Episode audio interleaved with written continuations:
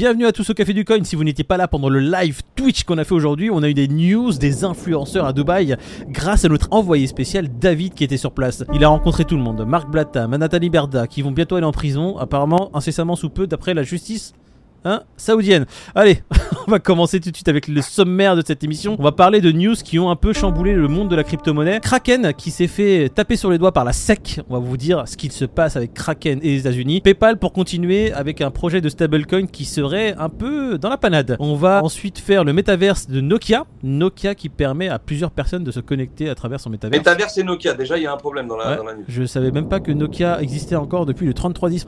Je sais pas ce qui se passe dans ce monde.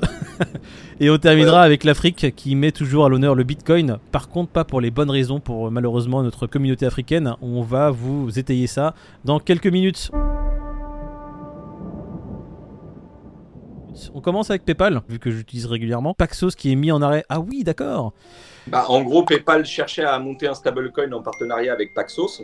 Et au vu des, de l'affaire judiciaire qu'il y a en ce moment entre Paxos et euh, les autorités américaines, mhm. et bah, PayPal a décidé de geler, en tout cas de mettre en suspens son projet de, de stablecoin avec l'association, avec Paxos, au vu des ennuis qu'aurait Paxos en ce moment. C'est très dommage ça, parce que le projet de stablecoin avançait à grands pas, mais oui, si le New York Department of Financial Services est sur tes côtes, je comprends plutôt bien la réaction de PayPal de vouloir s'éloigner très rapidement de cette entité. Ouais, de la création du stablecoin, en sachant que c'est PayPal a quand même plus de 600 millions d'avoirs en crypto-monnaie de ses clients euh, sur place, qu'ils ont fait déjà pas mal de, partenariats déjà bien évolués euh, au sein même de la blockchain et de la crypto-monnaie. Donc, je pense pas que ça soit véritablement un frein dans le projet de PayPal. Mais en tous les cas, euh, concernant son, stablecoin, oui, force est de constater que pour le moment c'est suspendu. Je pense qu'ils préfèrent prévenir afin de rassurer tout le monde parce que PayPal c'est quand même une boîte mainstream et ils n'ont peut-être pas besoin de s'attirer euh, des doutes euh, d'utilisateurs ou autres. Donc voilà, je pense que c'est plutôt par mesure de prudence plus qu'autre chose. Ils vont trouver un autre. De toute façon, s'ils ont vraiment pour projet de mettre en place un stablecoin, PayPal, je pense que ça se fera. Et si c'est pas Paxos, ça sera quelqu'un d'autre. Que Paxos, c'est legit. Hein. Ils sont déjà derrière le BUSD. C'est des gens qui, qui sont établis. Il n'y a pas de problème là-dessus. Maintenant, on est toujours pareil. C'est l'histoire des commodities. Euh, avec les États-Unis, euh, ce qui est une valeur mobilière. Kensler qui est derrière, comme d'habitude, le mec il veut mettre la main surtout. On va continuer directement à une autre news marrante. Nokia, oui oui, euh, Nokia ça existe encore. Vous êtes peut-être pas au courant, mais ça existe. Dans cette news, il n'y a rien qui va. Tu vois les vidéos où tu regardes un truc et dans toute la vidéo, il y a que des dingueries, tu comprends pas ce qui se passe. En deux minutes, tu, vois de tout qui. Tu vois bah Là, c'est la news, c'est pareil. La métaverse de Nokia au service de la brasserie et de l'aviation. Bon. Donc, euh, Nokia se met dans la métaverse et ils font des bières et de l'autre côté, ils montent dans des avions. C'est comment? On sait pas trop. Alors, je vais te la résumer parce que j'ai pas envie de passer une demi-heure dessus. En soi, Nokia, il a fait un métaverse, d'accord? Et dans le métaverse, il a mis en relation des acteurs qui sont à chaque fois à l'autre bout du monde. J'ai envie de te dire. Mais le métaverse est beaucoup employé comme ça. On avait parlé d'une news rappelle-toi, avec des médecins, un qui était je sais pas dans quel pays, l'autre qui était ailleurs, qui opérait, et l'autre, grâce à la métaverse, pouvait lui donner des conseils, l'assister sur l'opération et tout. Bah là, on se rend compte que Nokia se met dans cette brèche-là, très clairement. Ils sont en train de tester un petit peu tout ça. Donc là, ils l'ont mis à la service de brasseur pour euh, justement technique de brassage, les mecs euh, à distance arrivent à, se, à communiquer et donc à, faire un travail de groupe quelque part et à avancer dans le projet. Et pareil au niveau de l'aviation. J'estime que Nokia qui avait pris, alors euh, c'est mon avis, hein, mais Nokia qui avait pris un, virage un peu à la con euh, lorsque les smartphones sont, sont tombés, alors que c'était quand même le numéro un des téléphones mobiles dans le monde, on a vu qu'ils ont loupé un virage. J'ai l'impression que le virage de la métaverse, ils, se mettent dedans louper, et pas dans le mauvais aspect. Tu vois, ils n'ont pas créé une fausse métaverse toute pipée avec des, des, joueurs oui là-dedans. non, tu vois, ils t'ont fait là, ils mettent en service euh, la métaverse pour des sociétés pour avancer dans. Et moi, je trouve ça intéressant. Donc, où ça va les mener? Bah écoute, on regardera ça. On va commencer directement à parler de Kraken et les US. Kraken, la news. Ouais, Kraken qui bah, s'est fait raqueter encore une fois par son taulier. Hein, euh. Elle s'est fait bolosser. Non, pardon, je, ce n'est pas du racket. Il a payé une amende à la SEC. La SEC qui n'est pas un organisme mafieux qui raquette les gens. Pardon, on s'est trompé. C'est l'autocorrection de mon téléphone qui a ripé. Le racket, le, la SEC du coup qui a demandé euh, gentiment à Kraken de passer à la caisse si elle ne voulait pas davantage de problèmes. Bon, c'est le pire, c'est même pas ça parce qu'ils ont payé 30 millions d'amendes. Mais le pire, c'est que le service de staking, euh, lending et tout ça ont été arrêtés euh, sur leur plateforme. Donc, une fois de plus, on en revient toujours à la même chose. Hein, la SSI qui considère qu'il n'y a pas assez d'informations euh, sur tout ce qui est stacking, lending, sur les risques opérés et sur le fait que c'est encore une fois des commodities ou pas. Mhm. Donc euh, on tourne toujours autour du même problème. Euh, la Kraken a réglé le montant, enlève le stacking de ses plateformes aux États-Unis. On sait qu'en Europe, pour le moment, euh, il n'en est pas question. En tous les cas, il n'y a pas eu d'effet dans ce sens. C'est le cas aux États-Unis. J'ai entendu que c'était le cas aussi au Canada. Je ne sais pas si c'était pas Bybit euh, qui demandait. Alors, je dis une bêtise hein, sur le nom de l'exchange, m'en tenez pas rigueur. C'est encore une fois The American, la SEC, qui veut mettre son, ses doigts partout, qui veut tout contrôler et qui n'a pas accepté que le service de stacking ne soit pas enregistré par Kraken. Ça ne veut pas dire que le stacking est terminé aux US. Pas pour l'instant. En tout cas, dans l'état dans lequel la news a été donnée, c'est juste que Kraken comme elle n'avait pas enregistré ses services de stacking, bah, doit les enlever. Maintenant, elle paye comme d'habitude à l'avance une amende parce qu'elle ne veut pas se mettre dans un ambrogliogo judiciaire avec la SEC. Elle paye une amende à l'avance, elle dit écoute, tiens, vas-y, prends ça. Hein.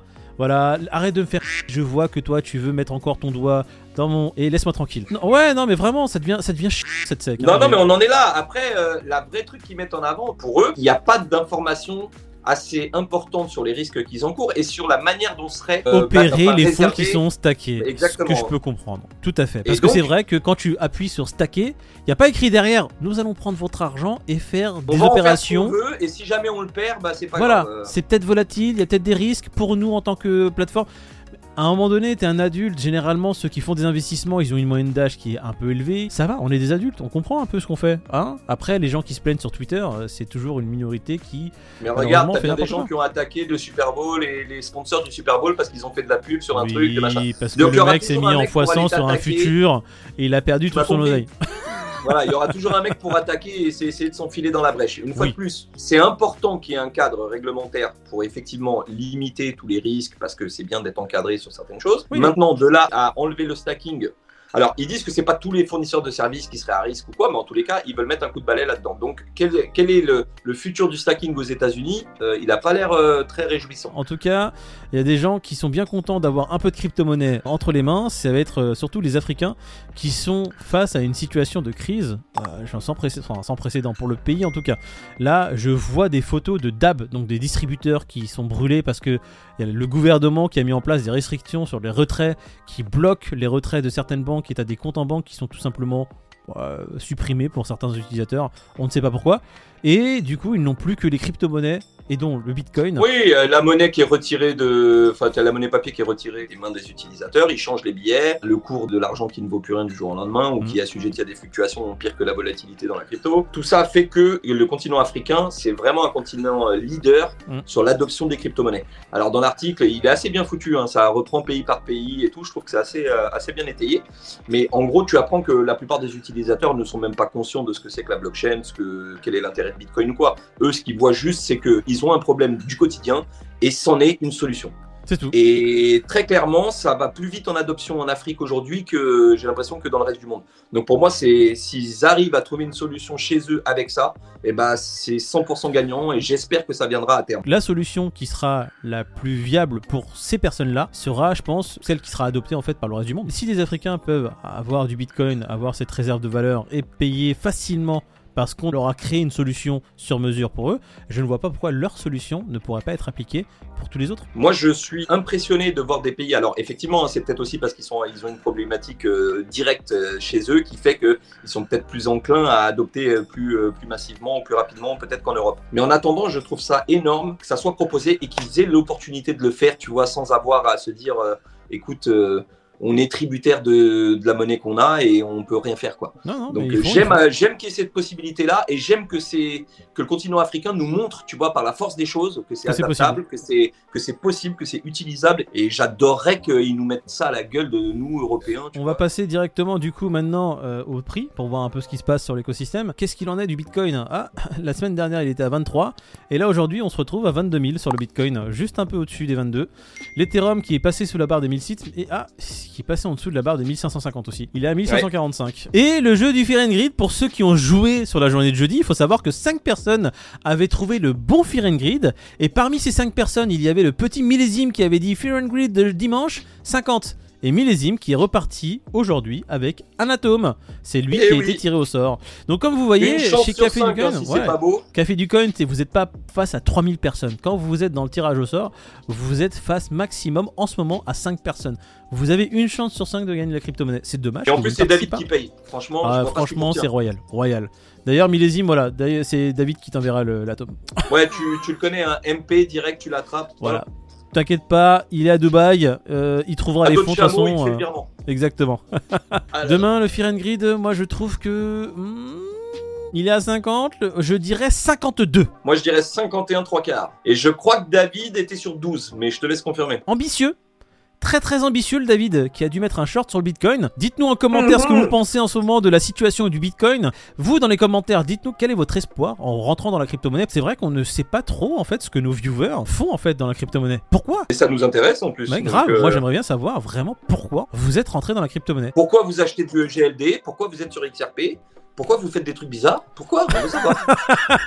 Eh, écoute frérot, j'ai de l'EGLD et euh, j'ai du XRP par la force des choses. Ça c'est à cause de C'est David. bien, c'est bien. Toi, tu espères que ça ira à son APH un jour ou l'autre. hein?